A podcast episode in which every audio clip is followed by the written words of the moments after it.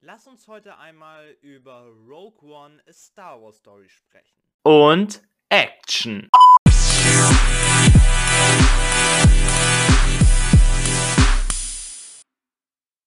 Das ist ein Star Wars Film, produziert von Disney. Es ist der zweite Star Wars Film aus dem Hause Disney. Der erste war Episode 7, Ein Erwachen der Macht, wo ich sagen muss, der Film gefiel mir. Und somit war ich gar nicht äh, fand ich es total toll, dass Star Wars jetzt im Rahmen vom Disney halt eine Möglichkeit kriegt, neue Filme rauszukommen und ja, generell die Galaxie zu erweitern und neue tolle ja, Produkte und neue ähm, Projekte anzukündigen, die man sich dann schön anschauen kann. Also der Hype war da.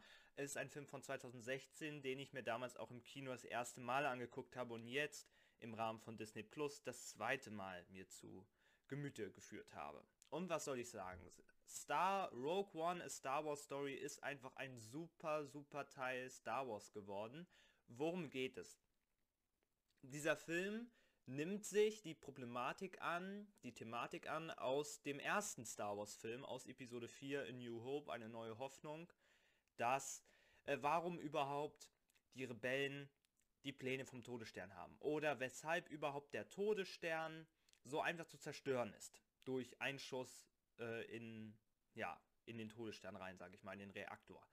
Und diese Fragen wurden ja eigentlich von der Community immer so als kleine Logiklücken ähm, geschildert in der Community und jetzt nimmt sich dieser Film diese Logiklücke aus dem ersten originalen Star Wars Teil und erzählt uns und füllt sozusagen diese Lücke aus.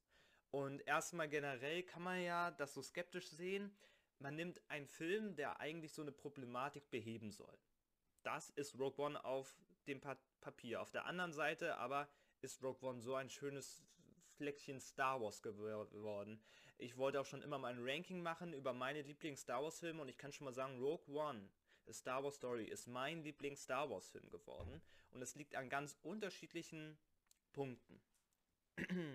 Zum einen inszenatorisch ist der Film total toll. Ich finde echt, also echt eine Meisterleistung. Er sieht erstmal perfekt aus mein Problem mit Star Wars, vor allem mit den älteren, ist immer, dass die eher schlecht gealtert sind.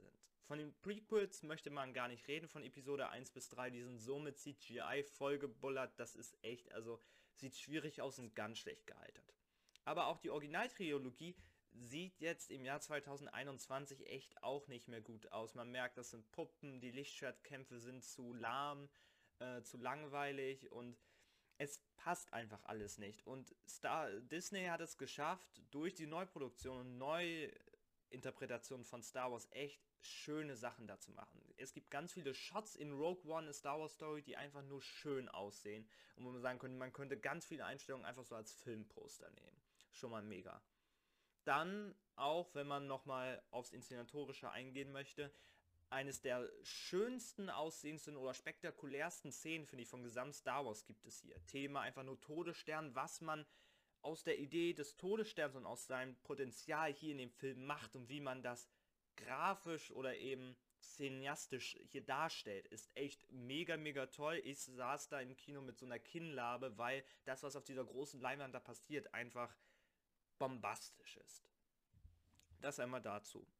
Dann haben wir hier ja auch das erste Mal, weil es eine Star Wars Story ist, ähm, sind natürlich ganz viele Sachen anders. Zum Beispiel gibt es am Anfang den Opening Sprawl, also den Text, den typischen Star Wars Text nicht. Und auch das erste Mal ist die Musik hier nicht von John Williams, sondern äh, der äh, Komponist fiel mir jetzt nicht mehr ein. Aber die Sachen störten mich gar nicht. Da war ich am Anfang skeptisch, fühlt sich das überhaupt an wie Star Wars? Und da kann ich sagen, ja, Rogue One, Star Wars Story fühlt sich bombastisch nach Star Wars an. Und äh, einem fällt gar nicht auf, dass die Musik jetzt nicht von John Williams ist. Da muss ich schon zur Musik sagen, sie ist nicht drüber gesetzt oder sie ist nicht so im Vordergrund wie bei John Williams, aber sie ist so schön, ja, sie begleitet den Zuschauer einfach schön in den einzelnen Szenen. Ja, insgesamt, wie schon gesagt, der Look sieht total wertig aus. Genau. Aber was ist das Wichtigste bei einem Film? Natürlich die Charaktere und Figuren. Und hier haben wir natürlich nicht ein ähm, einen super bekannten Anakin Skywalker oder Luke Skywalker oder äh, eine, ja, Ray Skywalker, wenn man am Ende halt Episode 9 nimmt.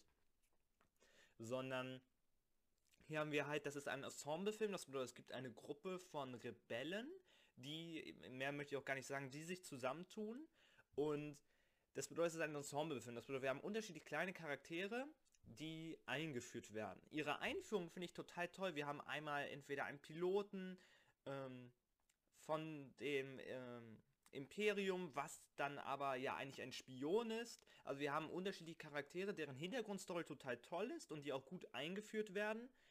Was eben das Problem bei so Ensemblefilmen sind, es ist eine Masse an Hauptcharakteren und nur die meisten nehmen einen emotional mit. Das weiß der Film auch, der Film priorisiert auch, das bedeutet, wir haben Jin Erso zum Beispiel oder Kesslin Endor dort, die natürlich so im Vordergrund stehen und bei denen schafft man das auch eine emotionale Tiefe zu kriegen.